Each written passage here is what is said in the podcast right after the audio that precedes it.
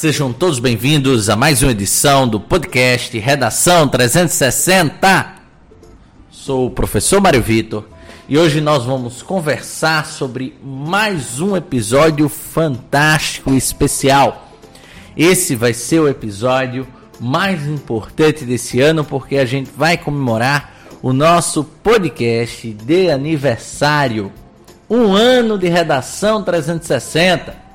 E para isso a gente vai comemorar juntos, trazendo aqui flashbacks especiais, momentos marcantes e, claro, participações de pessoas muito importantes para o nosso podcast, desde a sua criação até hoje, um ano de sua execução. Para isso, eu vou contar um pouquinho mais da história do podcast para você. Em março de 2015, eu, professor Mário Vitor, fui apresentado um formato magnífico, formato de podcast. Naquele fim de tarde de verão, saindo do município de Caicó, num calor efervescente, o meu nobre amigo Marcelo Nobre, que participou agora do episódio passado do Redação 360, falando sobre tecnologia da informação, me apresentou ao Nerdcast, um podcast nicho com episódios descontraídos sobre temas importantes para a vida. Nele, tinham aulas de história, ciência, cotidiano, com visões profundas e superficiais, mescladas com um bom humor, que faziam com as nossas viagens, viagens semanais muito mais divertidas, interessantes e, claro, informativas. E foi assim que, ao longo dos mais de quatro anos, eu nutri sempre o desejo de ter o meu próprio podcast. Um podcast que carregasse tudo isso, a profundidade e a superficialidade, mas que ao mesmo tempo fosse fundamental ao meu público, ao público de redação. Afinal, ensinar redação é meu ofício, é minha vida. Pois bem, foi assim que idealizei em 2019 o podcast Redação 360, um programa que traria discussões profundas sobre a sociedade, os problemas que estão presentes nela, através de olhares de autoridades no assunto, trazendo à discussão reflexões presentes e históricas, dados estatísticos, referências literárias, enfim, tudo que fosse essencial para o desenvolvimento de uma boa redação. E foi assim que em março de 2020 surgiu o podcast Redação 360, com um nome bastante original e sugestivo, idealizado pelo meu amigo Alan Monteiro. A logo incrível foi idealizada pela minha querida amiga Carol Bittencourt, também responsável pela edição de vários dos nossos episódios iniciais e também responsável pela nossa marcante vinheta. Além deles, outras figuras importantes estiveram por aqui. Amigos como o próprio Alan, Neto Costa, Cleanto Vanderlei, professores Suzana, professor Lucas e tantos, tantos outros amigos que contribuíram grandemente com este projeto.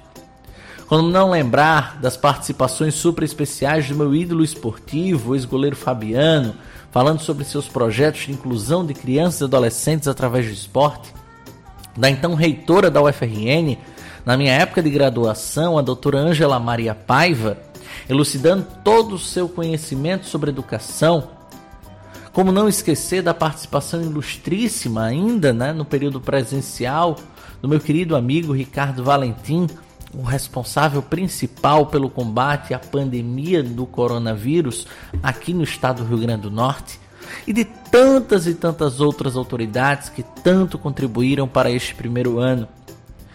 Como não esquecer dos ouvintes, estes queridos que tanto nos agraciaram durante este período Pude me emocionar com Rodrigo Coutinho, um ouvinte que no ano 2020 cursava o terceiro ano do médio, que tinha um caderno inteiramente preenchido com anotações sobre os episódios de nosso podcast, além das inúmeras mensagens de carinho transmitidas durante este primeiro ano. Agradecer as mais de 10 mil audições durante este período. Volto a repetir, gente: 10 mil audições de um podcast sem fins lucrativos sem auxílio financeiro externo ou financiamento, que rendeu a mim, em 365 dias, mais de 10 mil amigos para a vida. E é com esta mensagem inicial que inicia o podcast especial de hoje. Com toda a minha gratidão a você, ouvinte de nosso podcast, ensejando que continue a nos acompanhar, a nos seguir e a sempre compartilhar este conteúdo feito com imenso carinho. Bom programa para você. Feliz aniversário, Redação 360.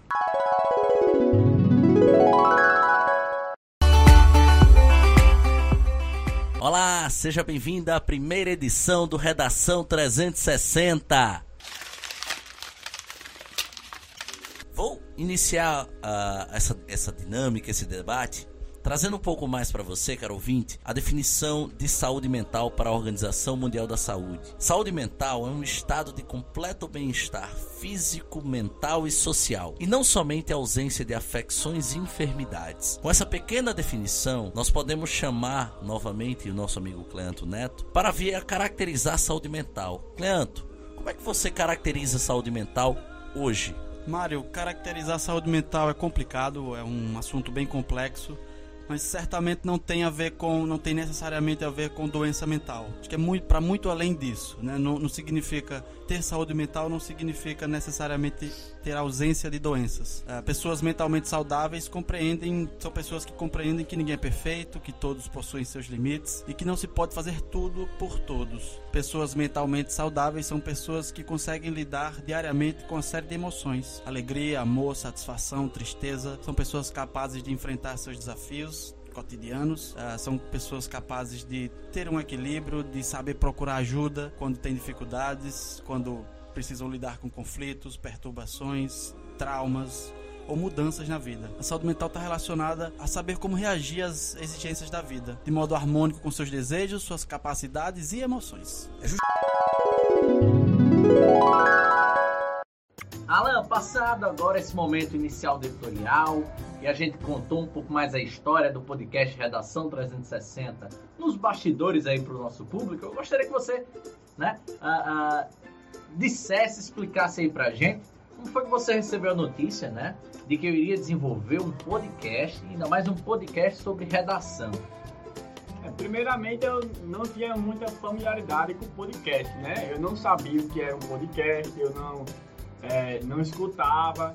E aí, quando você falou que era desenvolver um podcast e tal, eu fiquei pensando, mas o que seria isso?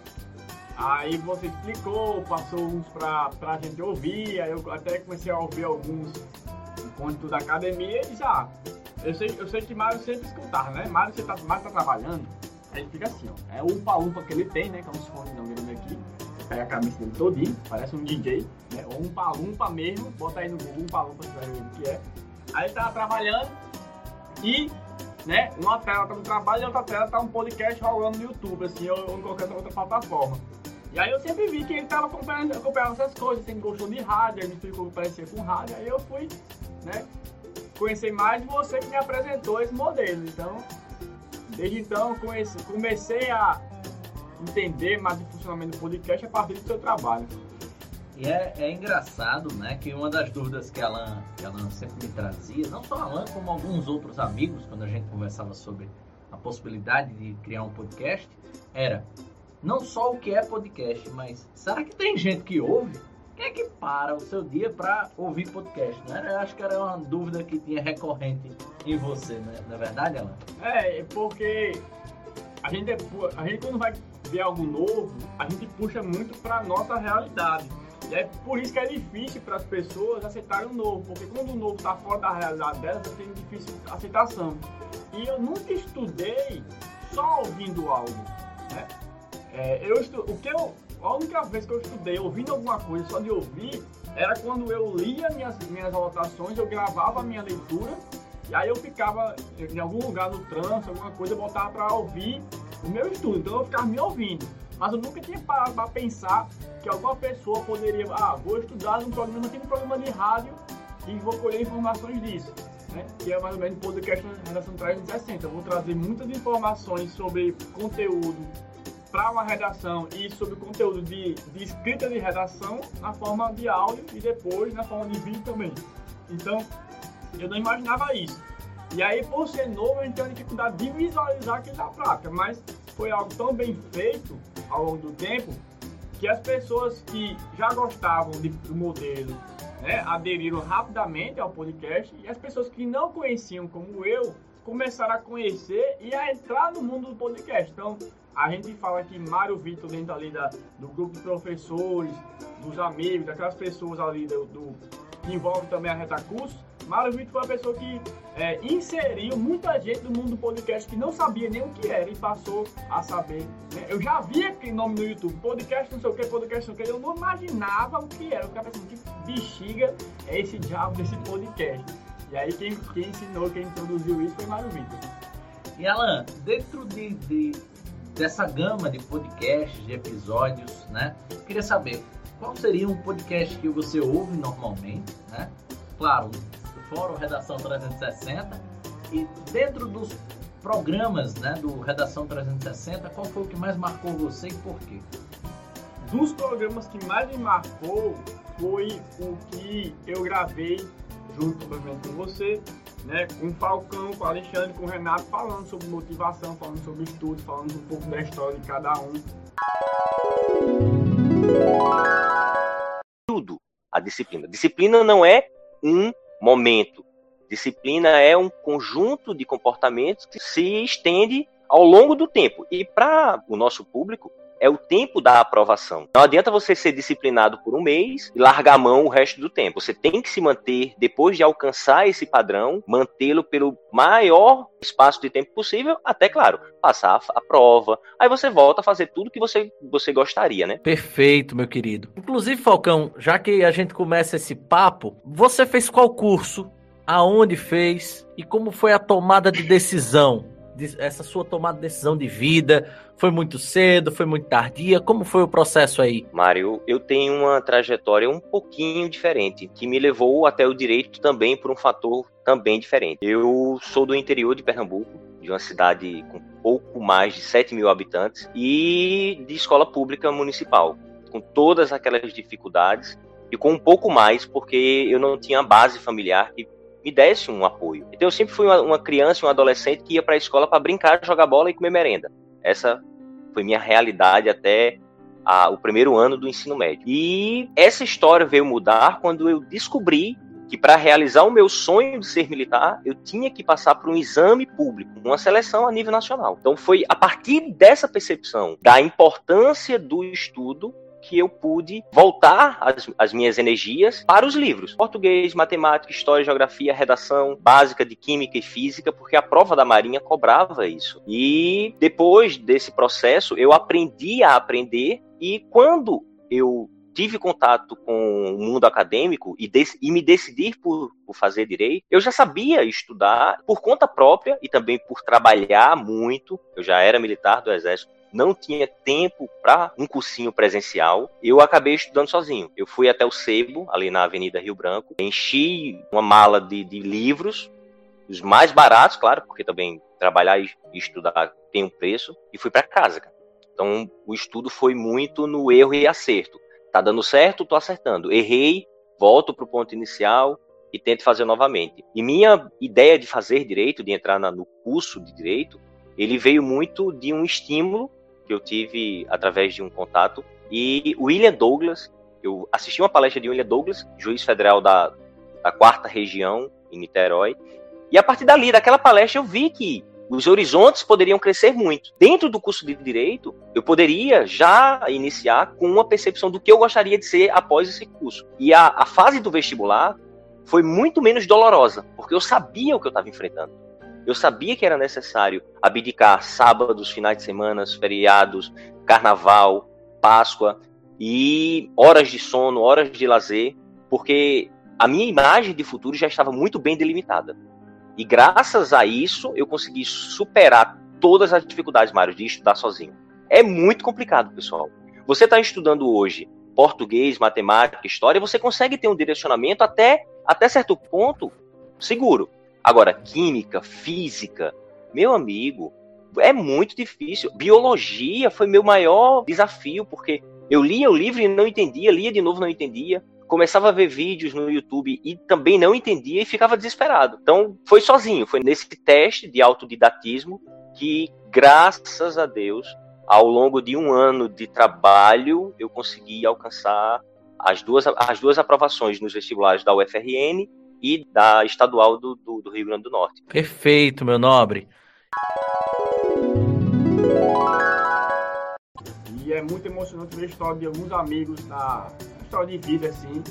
E depois teve um podcast também sobre o mesmo tema, só que com, com, com feminino, né? Com mulheres e tal, então foi, foi um, um podcast muito bacana eu não tenho um podcast, né? Eu, é assim, eu uso um telefone da Apple e aí lá o aplicativo que eu uso é o Apple Podcast. Então, normalmente eu faço, eu escuto diversos podcasts aleatórios, né? Principalmente quando estou fazendo algo assim como academia ou no trânsito e sobre temas específicos. Então, por exemplo, eu estou com dificuldade em aprender tal coisa que não tem muito a ver com minha área de atuação. Então, sei lá, eu fiquei curioso para entender como funciona algo de marketing, como funciona algo de outra coisa, é, uma discussão política. Aí eu procuro podcast sobre isso, né, sobre o assunto, e vou ouvindo, né? É, uma, uma das pessoas que eu vi muito foi ter um, ter um podcast sobre empreendedorismo, que eu vi muito para a questão de como ter ideia, eu, eu, gosto de saber como funciona o processo criativo das pessoas, né? Então sempre procurei podcast nesse sentido de, ah, como é que fulaninho tem ideias. Como é que aquele cara aquela mulher que é muito criativa, que é o cara que é muito criativo, como é que são as ideias dele? Como é que ele funciona? E aí eu vou atrás de podcast que ele fala, que ele falou tal, né? Sobre como lidar com pessoas, porque isso me ajuda muito como professor a, a lidar com pessoas, a entender a, o ser humano. Então, eu escuto, eu não, eu não tenho um programa específico, eu busco né, um podcast que me ajuda, mas o, o único podcast mesmo que eu tenho habitualidade assim, de uma vez por semana, a cada 15 dias, eu escuto é, um pouco é o Horizon 360 e o Flow, mas o Flow eu vejo muito no YouTube, né? De fato, o Flow, agora que eu lembrei, é um podcast que eu acompanho, esse podcast Flow no YouTube. É, mas eu não sou, até pra mal, eu não sou aquela pessoa de, de ver vídeos longos, né, de mais de 20 minutos, tem podcast mais de 20 minutos. Normalmente eu me pego, gosto daquele negócio de 5, 10 minutos rapidinho ali, né? Então, o, o, podcast que eu escutei de mais tempo foi o Flow com um cara chamado Gaulês, que é o que, é o que comanda, é que criou a tribo, quem joga aqui é gamer, sabe? Ele joga CS, Gol e tal. Eu não sou gamer, né? Apesar de eu gostar de jogar videogame, nem jogo CS. Mas a história de vida dele de superação é muito bonita, né? Se você botar no YouTube podcast com Gaulês, G-A-U LES, você vai ver com um programa de 3 horas, com vários cortes, né? Tem, tem os cortes do Flow lá. Mas a história dele de superação e de como ele criou um sentimento de grupo, de comunidade, no que ele chama de tribo. São pessoas que acompanham a live dele, né? Ele é um dos streamers mais reconhecidos no Brasil e também no mundo, principalmente na área dele. Ele foi premiado em 2020 várias vezes pelo trabalho dele, então é muito bacana ver a história de uma pessoa que saiu ali da, da depressão, no beira do, do, do suicídio para ser um dos profissionais mais reconhecidos na área dele. Perfeito, Alan. Alan, e para finalizar, né? Você foi um, um, talvez a mente por trás do nome do redação. Talvez a bichinha, quem deu não fui eu. conta aí pra gente, conta aí para o nosso público. Como é que você chegou a esse nome? E principalmente por que que você foi, né, digamos assim, o pai do nome Redação 360. É, gostei, eu sou o pai do nome, é. Pois é, você sabe que Mário Vitor quando olha parece um pinguinzinho, né? Os perninhos do lado assim, no, no 2 para as 15, sabe? 2 e 15. Você bota no relógio assim de, de, de cronômetrozinho de, de. Como é que é o nome de um bichinho de relógio? Analógico. De ponteiro. Você bota de 2 e 15. Pronto, são os pés de Mário Vitor andando assim, né? Aí Maravilha chegou assim num dia à noite, acho que depois ele deu uma aula, na quarta-feira à noite, quinta-feira à noite. Chegou, Alan, fala no dia do podcast dele, tinha falado e disse que não tava conseguindo pensar no nome e tal. O Maravilha estava numa época, acho que final de 2019, acho que foi final de 2019, né? Isso. Foi no final de 2019 e 2020, é, com muita turma terminando e tal, e tava querendo fazer esse, essa, essa, fazer essa ideia acontecer, porque eu gostava muito de podcast, e aí eu não tava conseguindo parar pra pensar no nome. E aí, ele me pediu sugestão de nome. Eu terminei ah, os meus afazeres do dia, então de noite eu estava sozinho no, no, curso, e aí eu fui pro quadro da sala que tinha, tinha um quadro branco, né, da sala de aula da maternidade, na sala nós chamamos maternidade, então um dia a gente vai explicar por que maternidade aqui no podcast é 360. E aí eu comecei a colocar ideias do que ele tinha me falado, do que ele queria nesse podcast, algo inovador, algo que trouxesse tecnologia ao ensino. Então o aluno ele não precisa necessariamente estar com materiais para estar tá estudando, ele pode estar ali no ônibus, no carro do pai, não sei o que, com um fonezinho de ouvido aqui, estudando, né? Então, tecnologia, inovação, proximidade, debater temas de outra forma, trazer, né? É, conexões com várias pessoas, vários profissionais. Então, se vocês perceberam, o Retro 360 foram 55 episódios até o dia do aniversário. Que difícil. 57, Alan. 57 já entrou mais dois, né? Porque eu tô gravando agora são 55. Inclusive eu respondi no quiz certo, viu? Você respondeu errado aí, o quiz é 360, eu respondi certo. É. Pois é, mais de 50 episódios em que, em que dificilmente você viu o Maravito sozinho. Né? Para não dizer que nenhum episódio tá sozinho. Sempre trazendo pessoas, às vezes com posicionamentos distintos, o que é muito difícil a gente ver. Pessoas das mais diversas áreas de conhecimento. Né? Então, quando eu pensei nisso, eu pensei, ah, eu peguei a, o viés tecnológico é, que ele queria e pensei, redação tech Aí botei um reda técnico, redação técnica, de tecnologia. E aí, a gente tinha na OAB, ainda tem na turma da OAB da Reta Cursos, nós chamamos a turma, a turma de, da OAB 360, nós chamamos que é uma preparação completa, que envolve todas as áreas da, do que o aluno precisa, não só de aula e material, mas também de um acompanhamento. Então, é uma preparação completa por isso 360. E foi uma turma que a gente lançou nessa época, e que trouxe um resultado de aproveitamento para os alunos muito bom. Os alunos que faziam, que fazem a turma 360 da OAB, a maior, tem, tem um aproveitamento melhor na prova e tem aprovação melhor do que os alunos que fazem sua turma de, de, de, que começa mais próximo da prova, a turma mais regular, né, de dois meses. A turma de, de intensiva. É, a turma da OAB 360 são três, quatro meses de preparação. A turma da OAB normal são dois meses de preparação. Então, eu pensei, esse nome 360 que dá a ideia de completude, né, uma volta completa, que é o que Mário Vitor faz, ele dá uma volta completa no conhecimento. Ele não se isola, ele, ele vai atrás de diversas áreas, de ouvir profissionais para que essas pessoas possam contribuir naquilo que ele não pode, porque não é de Mário Vitor é, o conhecimento técnico para falar sobre biologia, para falar sobre medicina, para falar sobre é, política. Mas o conhecimento dele é como isso pode ser cobrado de uma forma na prova, porque a prova de redação não vai chegar a dizer fale sobre política. Ela vai trazer um contexto. Então, o conhecimento que Maravito tem muito grande é como eu pego essa informação aqui, contextualizo numa, numa redação e como eu posso utilizar. Então, como é que a banca faz? Quando a banca se depara com a notícia, como é que ela usa aquela notícia na redação? Ele sabe disso. Agora, especificar os conhecimentos da notícia, os dados aprofundados, é preciso ter um profissional. E essa visão de Mário Vitor de humildade em se reconhecer que é melhor para o aluno ouvir de um profissional que traga um argumento bem científico que o aluno vai ter mais base para utilizar na redação. Do que eu ler, estudar e só falar aquilo que eu estudei, é melhor o aluno ouvir do profissional. Isso dá uma completude no conhecimento da redação. Então a redação ela sai 360, porque você não está aqui só treinando a redação, você está treinando como você vai pegar a informação que você vê na internet, como a banca pode cobrar essa informação e como você vai ter um, um repertório para trabalhar essa informação. É uma preparação completa, né? E é tão completa hoje que é em áudio, em áudio e vídeo e também em materiais, porque os alunos podem baixar propostas de redação no blog e treinar. E agora, mais com mais 360 ainda, porque vai ter uma turma do Redação 360 preparatório para ajudar, com o professor Mário Vitor. Então isso é 360, né? Não é 180, é 360. E é muito legal que você trouxe ela, porque, de fato, foram mais de 100 profissionais de todas as áreas. A gente teve profissional da área do esporte, né? A gente trouxe é, um ex-goleiro, A gente trouxe uma pessoa que forma uh, atletas né, e, e espalhados aí pelo Brasil. A Mário Vitor trouxe... Cubista, trouxe o goleiro da América, não trouxe o menino ABC. Eu falei que ele trazia os dois lados, cadê o profissional ABC? Cadê?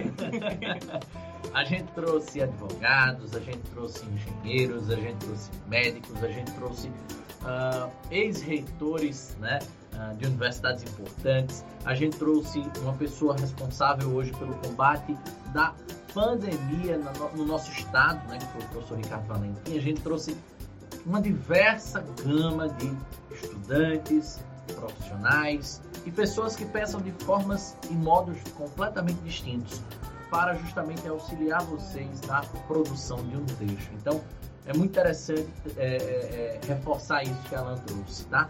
E o principal, né? Essa informação final aí, de fato, a turma Redação 360, né? Essa novidade fantástica aí para vocês. É uma turma que vai estar dentro da, da, da, comunidade Redação 360, que assim como a Alan disse muito bem, né, é 360, é completa.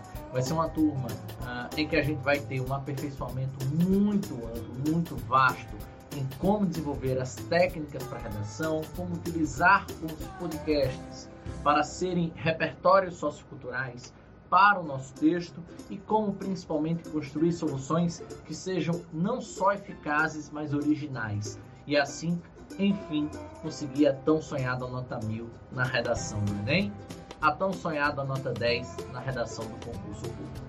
Beleza? Muito obrigado, Alan. Obrigado pelo convite. Sempre que quiser, precisar, estaremos aqui para contribuir.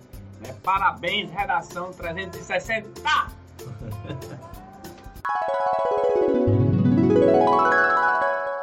Cássio, achei muito bacana o que você colocou. E aí, só para fazer alguns links, você fez um exemplo muito bom e uma clara comparação entre a cultura norte-americana e brasileira de maneira superficial. Quem aprofunda também esse, essa análise é Roberto D'Amato no livro O que faz o Brasil Brasil. E aí, isso tem toda uma remissão histórica de por que os Estados Unidos, enfim, os norte-americanos têm uma postura X, enquanto que os brasileiros têm uma postura Y diante de determinadas situações. E aí, o livro ele aprofunda mostrando que realmente há uma diferença histórica, uma diferença cultural, também de educação, querendo ou não, há uma formação educacional diferente. E aí eu vou um pouco além. E aí já não é algo que, que eu me recordo, pelo menos Roberto da Mata não traz na obra dele expressa. Mas de fato, o Brasil é um país tipicamente heterogêneo. Heterogêneo em todos os aspectos. Inclusive em relação a uma completa relação ou uma completa integração de culturas, culturas extremamente distintas. E talvez essa heterogeneidade da nossa cultura, do nosso povo, gere também o que, enfim, se entendeu ou se concebeu como sendo essa dificuldade de seguir regras e seguir normas. Não necessariamente seguir, mas compreender qual é o sentido dela. E eu, a, a ética está muito mais nesse sentido da compreensão do que é o certo do que é o errado. E não simplesmente porque está previsto eu vou fazer aquilo. E às vezes o jeitinho brasileiro pode ser justamente você pegar algo que está colocado, mas que é equivocado, e dar uma interpretação mais adequada àquele caso concreto ou àquela situação específica não necessariamente prejudicando alguém, pelo contrário, muitas vezes é algo que só vem a beneficiar as pessoas envolvidas e o próprio sistema em si. Então, eu vejo essa heterogeneidade e essa postura do brasileiro mais altiva perante as normativas como algo que pode ser positivo. De fato, existem as, as mazelas, mas a gente não pode pegar uma análise consequencialista e entender que porque as pessoas fazem mau uso de algo, ela, em essência, é necessariamente ruim.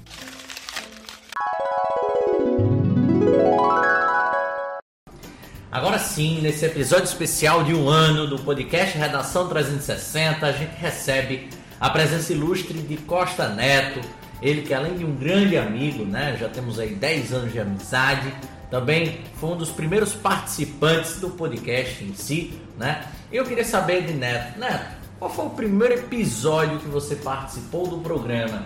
Olá, Mário. Bom dia, boa tarde, boa noite para nossos ouvintes. Primeiro, agradecer a você que me apresentou o, os podcasts, né? Hoje eu sou um ouvinte habitual, escuto diariamente alguns podcasts, além do Redação 360, vários outros também.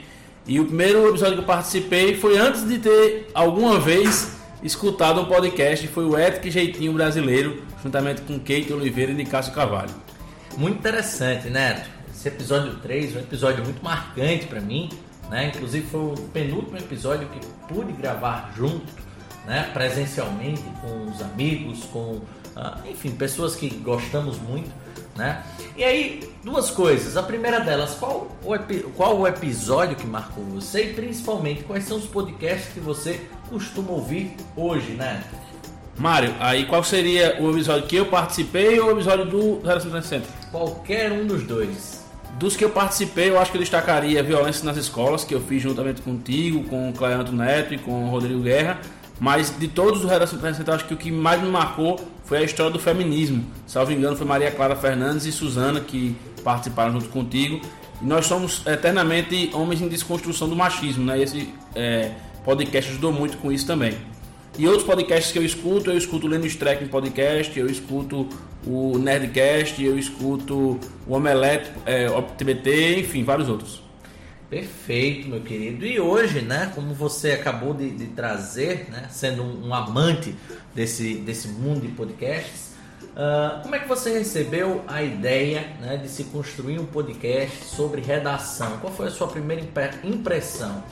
Mário, inicialmente eu já, já achava que era uma, uma plataforma interessante, porque meus alunos já diziam que eu escutavam muito podcast, eu que não tinha familiaridade com o tema. Então, como a nova geração já está familiarizada, era uma forma de você acessar essas pessoas de alguma forma. E aí, quando você começa a ouvir, você percebe o quanto isso é interessante realmente, que é uma forma de aprender com naturalidade, é uma forma de aprender quase que, que automaticamente, quase que por osmose. Você vai ouvindo aquilo ali e aquilo vai entrando, digamos assim, na sua mente de um, de um modo descontraído. E quando você vê, você passou ali uma hora ouvindo um podcast que parecia ali 5, 10 minutos, quando às vezes numa aula isso é muito mais cansativo para os alunos que já têm uma carga de estresse muito grande também. E algumas brincadeiras que acabam também descontraindo o ambiente e ajudam muito com isso.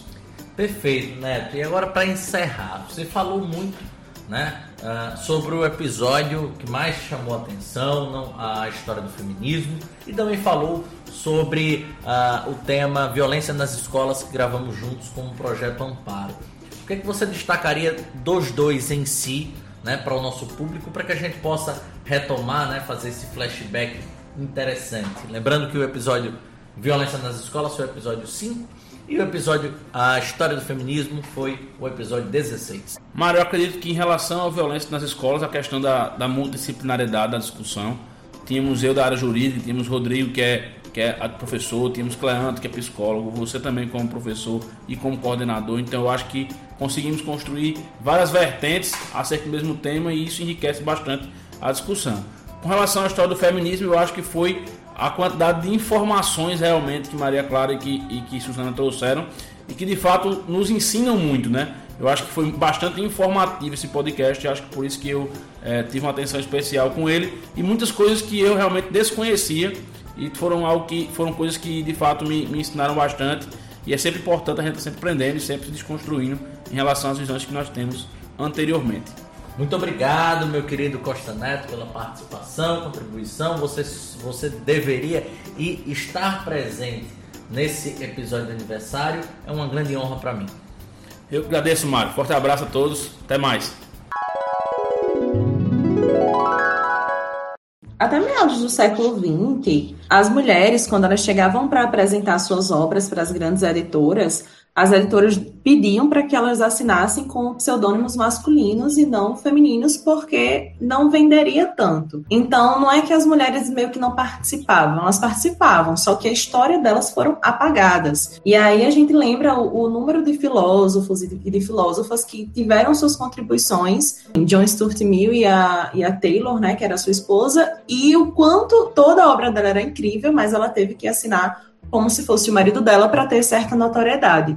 Então, acredito que aqui no Brasil aconteceu basicamente a mesma coisa e acontece a mesma coisa com a questão de escritoras negras, por exemplo. Aqui no Brasil, a gente tem a Maria Carolina de Jesus, com Quarto de Despejo, que é uma literária importantíssima, e a gente não tem tanto acesso assim dentro das escolas, né, dentro do ensino básico. Isso mostra, além do silenciamento da mulher, também da mulher negra. Então, Dessa vez, recebendo mais uma vez a presença da querida Bruna Agra, ela que participou já do nosso podcast em alguns momentos e é sempre uma incentivadora do Redação 360. Bruninha, como é que você recebeu o primeiro convite a participar do podcast Redação 360? Ah, Mário. Primeiro eu queria agradecer a oportunidade de voltar, né? É sempre muito gratificante participar desse programa e ainda mais em uma edição comemorativa. Estendo aqui o meu agradecimento e os parabéns a todos aqueles que compõem, direto ou indiretamente, a realização desse projeto brilhante. O meu sentimento foi um sentimento de alegria, né, em que a gente pôde expor por mais de uma vez um pouco do nosso conhecimento e aprender com outras pessoas. E é sempre muito, como é que eu posso dizer, é sempre muito engrandecedor a gente ver como o ensino, como o conhecimento, ele se camufla através de suas mil metodologias para chegar ao nosso ouvinte, para permitir esse incremento de conhecimento. Então, sempre participar dos podcasts do projeto Redação 360 é sempre imensa alegria e satisfação. Fantástico, Bruninha. E em relação ao formato, né? Você já conhecia os podcasts uh, antes mesmo da criação do Redação 360? Se sim, você gostava ou gosta de ouvir algum podcast, o que, que você faz aí em relação à questão do formato em si? Mário, eu gosto muito do formato do podcast, principalmente porque ele tem uma estrutura interdisciplinar. Eu confesso a você que eu tenho mais vontade de ver esses podcasts que você traz temas que em que há a junção de mais de um profissional. Você traz a galera da engenharia, você traz a galera da universidade, você traz juristas, você promove debates interdisciplinares que para mim, como operadora jurídica, acrescenta demais porque a gente passa a ver como se comporta a outra ciência. Eu acredito que em termos de formato, talvez essa seja a nossa maior contribuição. Além, é claro, da gente poder pensar na divulgação desse trabalho, em como ele facilmente consegue ser acessado, em como a gente consegue desempenhar outras atividades ouvindo um debate gostoso, ouvindo algo tão proveitoso também para o nosso lado é, profissional. Perfeito, Bruninha. E algum momento engraçado que você tenha vivenciado aqui com o nosso podcast? Ah, demais. Eu lembro que o primeiro podcast que eu participei, ele foi no início da pandemia, foi o primeiro formato virtual 100%. E aí você me chamou para fazer um podcast trabalhando um pouco de direito internacional e refugiado. E a gente fez o podcast é, com um colega meu de infância que eu não via há anos e eu passei o podcast inteiro ouvindo aquela voz e pensando, meu Deus, eu conheço quem é, quem é, quem é. E aquilo ficou na minha cabeça e depois ouvindo a qualidade do nosso trabalho, também fazendo toda uma autocrítica, de repente eu puxei na memória e era uma pessoa querida da infância, da época da escola, que eu aperreava demais o juízo. E olha só, né, Natal como é. De repente a gente vê que além de todo esse incremento de conhecimento, o podcast ainda traz esse resgate, né? Foi hilário, eu achei maravilhoso. é isso, Bruninha. Agradecer a sua presença mais uma vez. Também foi um momento muito marcante, como você bem disse, foi o primeiro desse, desse formato à distância, né? podcast Redação 360 até o seu sétimo episódio ele foi totalmente presencial e depois de lá, com o início da pandemia, a gente teve de se reinventar e, e foi muito interessante, né? Passar logo nesse primeiro episódio fazendo um reencontro entre dois amigos de infância que puderam desfrutar de grandes momentos já nessa época e que agora, né, depois de, de um longo tempo, puderam uh, uh, debater questões tão importantes, tão relevantes para a sociedade e para as nossas vidas. Ah, sim. Depois disso, quando eu, eu, eu, procurei, né? E aí, olha, você lembra de mim? E aí, menina, você é aquela pirralha que encheu meu saco e tal. Brincadeiras à parte, é muito gratificante. Eu desejo todo sucesso à iniciativa. Me coloco à disposição sempre para a gente estar tá aqui debatendo é, os temas de maior relevância social e trazendo aquilo que há de mais contemporâneo e conhecimento para os nossos alunos e o nosso público em geral. Muito obrigada pelo convite, Mário conta comigo e estamos aí. Sucesso ao projeto Redação 360. Uhul, obrigado, Bruninha. Já com mais ou menos oito anos já de casamento, já estou casado há dez anos, com oito anos de casamento, a gente resolveu partir para adoção. A princípio, sempre Rosângela quis, eu vou anteceder um pouquinho isso aí, Rosângela sempre quis a adoção. Eu era mais receoso com o processo, né? Vinha aquela ideia, né, de, ah, eu quero dar o melhor para o meu filho, eu achava linda a adoção, uma coisa fantástica. As pessoas que adotavam ficavam maravilhadas com aquilo, né? Eu enchia, como eu dizia, enchia os olhos de água, aquela coisa toda. E aí o que é que acontece? Certo dia, eu estou lá no centro da cidade, uma coisa assim bem coincidente, eu não sei bem o que foi, não vou afirmar. Estou passando, entrei numa livraria, eu acho que eu posso falar o nome, né? A Edições Paulinas. Claro. Edições Paulinas. A gente é de origem de família católica e entramos lá. E estava vendo alguns livros e de repente eu viro o rosto com uma prateleira e tinha um livro assim, de uma cor verde, um verde clarinho. E eu achei interessante que o nome Adoção destacado. E eu peguei aquele livro e olhei. Exercício da Fertilidade Afetiva, de Alia Paulive de Souza, a, a autora, né? E de repente, olhei aqui, achei interessante, né? E fui para casa. E à noite, eu estou em casa e Rosângela, minha esposa no caso, envia uma foto para mim de um garotinho que está para está para ser adotado num programa que o TJ tem chamado Eu Disto. E eu cheguei para ela, e que foi esse aqui, essa foto desse garoto. Ela disse, esse menino está para ser adotado. Eu disse, ah, poxa, adotado, aparecendo com uma coisa assim muito, né, a gente não vê as crianças. As crianças são praticamente invisíveis, agora que está tendo esse processo de mostrar as crianças que estão para adoção, e de repente a gente começou a entrar, entrou lá na página do TJ e viu o site Eu Existo. E ficou vendo lá as, as crianças e adolescentes né, que estavam para ser adotados. E de repente, do nada, assim, uma, uma menina que estava fazendo o seu depoimento, e o Rosângela olhou para o outro e ficou assim, né? Ficou meio que paralisado, a palavra é essa. E a gente olhou, e de repente aquilo cresceu na gente. Rosângela sempre muito mais com vontade, eu com menos, e aquilo cresceu. E nesse período foi muito interessante que alguns programas de televisão começaram a falar em adoção. E eu acabei, né, me interessando pelo assunto. E fiquei, né, olhando, entrando na internet, pesquisando, e de repente aconteceu aquela vontade mesmo, bateu da gente adotar. A gente foi na vara da infância, chegou lá, pegou todos os documentos e partimos para isso. Só que a gente estava meio que solto, meio assim, perdido, sem uma orientação. E de repente aparece um projeto Acalanto na nossa vida, indicado por um casal que também adotou, e nós fomos para o Acalanto. E lá eles nos abriu né, todas as, as perspectivas da adoção. Além da questão emocional, afetiva, a gente também tem que trabalhar com a questão da realidade do dia a dia. E eles indicaram alguns livros. Outro casal amigo meu também, que já adotou, também indicou algum livro para mim. E eu acabei me tornando um leitor de livros que falam sobre adoção. E hoje, com certeza, estou muito convicto, junto, claro, com a minha esposa, porque também não pode ser só de um, com uma, como diz, uma vida de mão dupla. Estamos aí, né? Nessa... Agora a ansiedade é muito grande. Ansiedade da, da espera como diz, qualquer telefone que toca, que não é aquele telefone que você está acostumado a receber um telefonema, fica uma expectativa de algum chamado da vara da infância. A expectativa é grande. Pessoal, vocês pediram e a gente trouxe ele, o grande meu, meu grande amigo, professor Murilo de Geografia, né? Ele que contou uma história fantástica no episódio 27, um episódio que falava sobre a adoção de crianças e adolescentes no Brasil.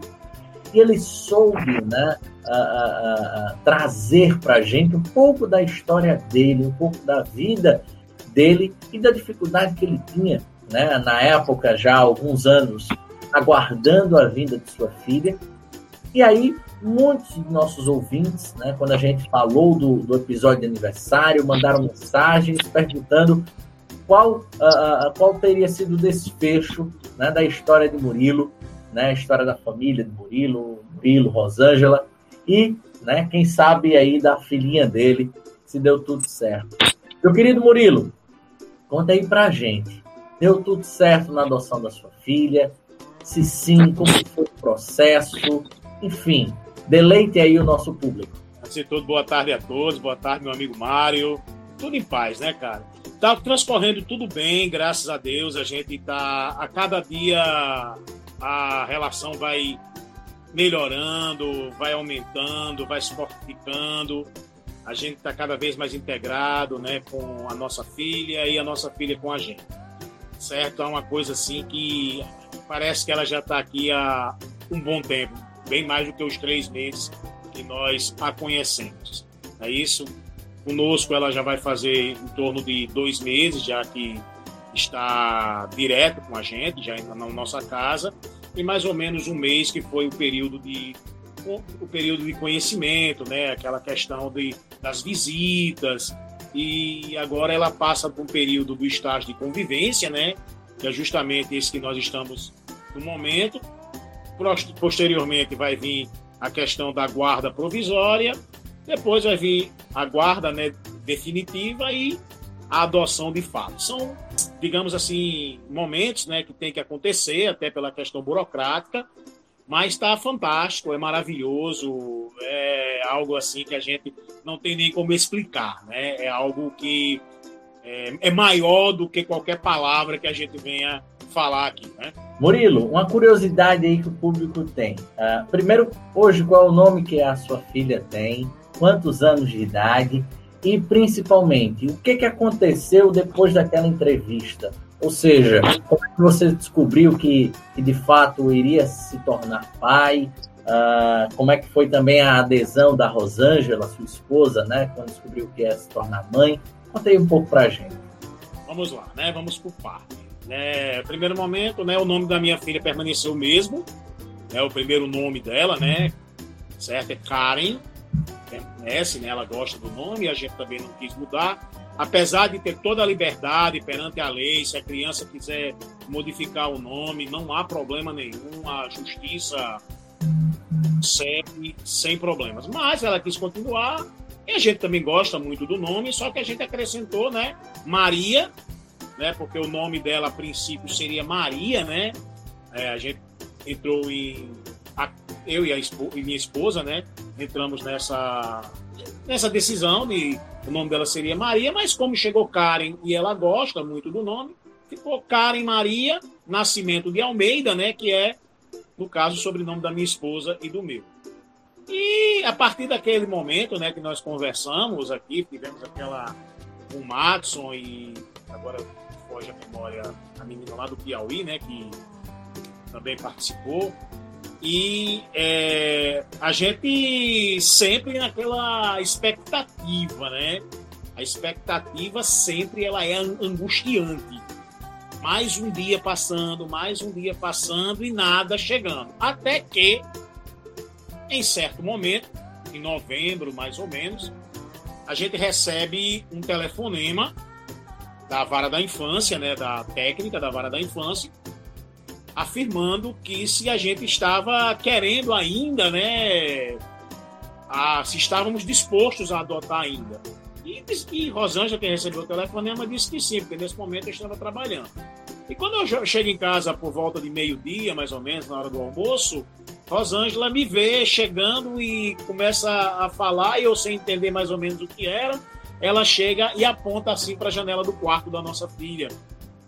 E a gente foi a loucura, né? Foi assim, algo assim veio a emoção, a felicidade, a alegria, sem nem a gente conhecer, diga-se de passagem, sem nem a gente conhecer, mas veio aquele momento assim de emoção.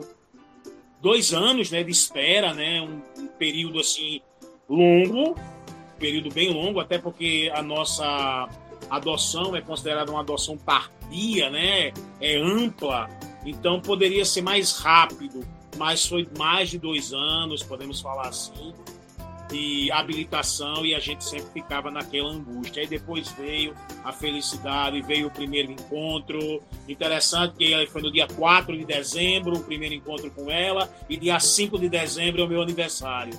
Então, até hoje, nunca tive um presente como esse. E nem terei. Quem sabe no futuro, novos filhos, netos, olha aí. Vai que aí é, é, uma, é um pensamento, né? Mas vamos, vamos a cada passo, né? falando que Karen, ela completou sete anos agora em fevereiro, né? É uma adoção tardia. É, sete anos ela completou agora. Meu querido amigo, meus parabéns. Obrigado. Estamos muito felizes em saber né, dessa história é uma história que comoveu o nosso público, me comoveu pessoalmente. E saber que a sua família hoje está um pouquinho mais completa é, é uma alegria imensa, viu? Muito obrigado, grande Murilo. Fica aqui o convite para mais participações, não só para falar de adoção, para falar de outros tantos temas. Você que é um cara extremamente influente quase absolutamente tudo que eu conheço, quantas e quantas conversas já tivemos sobre, é a, vida, né? E o mundo. Enfim, meu querido, muito obrigado, viu?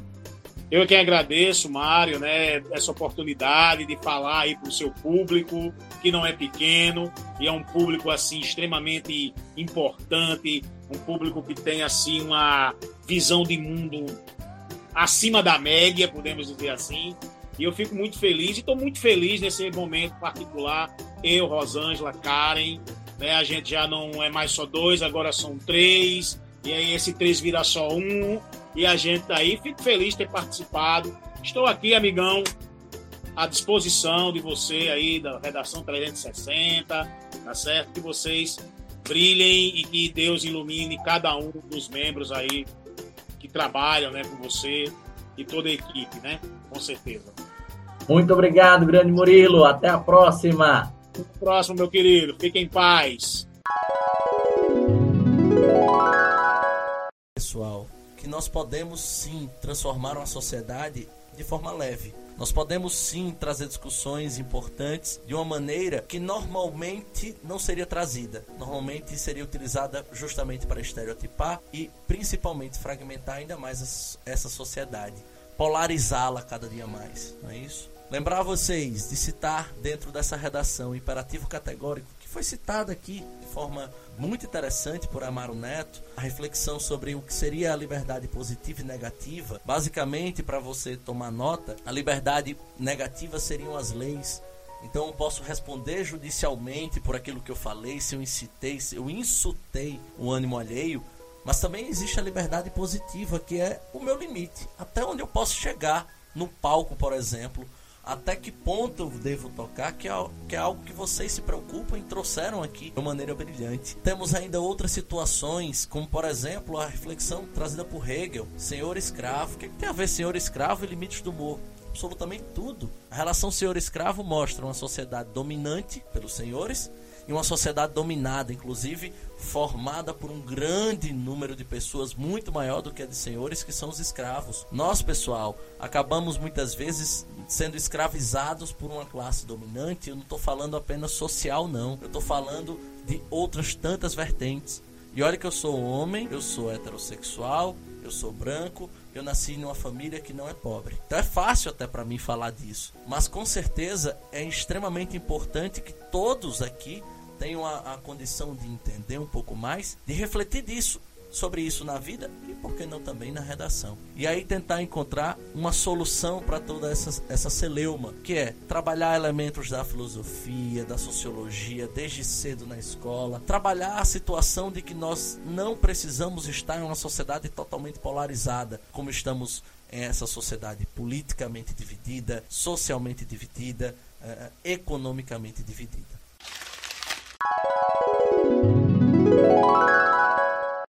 Dando continuidade aqui ao nosso programa, ao nosso episódio especial de aniversário, o ano do uh, podcast Redação 360, a gente recebe o Rodrigo Coutinho, ele que é ouvinte do nosso projeto, do nosso podcast desde o primeiro episódio, né? Responsável aí pela criação de um caderno com diversas anotações, com diversos repertórios socioculturais que foram extraídos né, de nosso, nosso podcast, de nossos episódios, e eu gostaria de saber, Rodrigo, primeira coisa, como é que você descobriu o nosso podcast, o podcast Redação 360? Bom dia, boa tarde, boa noite, professor e aos demais ouvintes.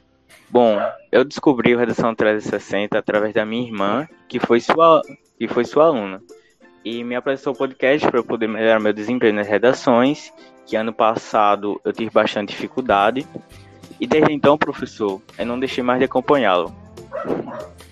Muito legal, Rodrigo. A irmã de Rodrigo, né, foi minha aluna no longínquo ano 2013, né? E hoje, né, já trabalha aí na área da saúde, né? Qual a profissão da sua irmã mesmo? Sim, minha irmã é biomédica. Ela é biomédica agora.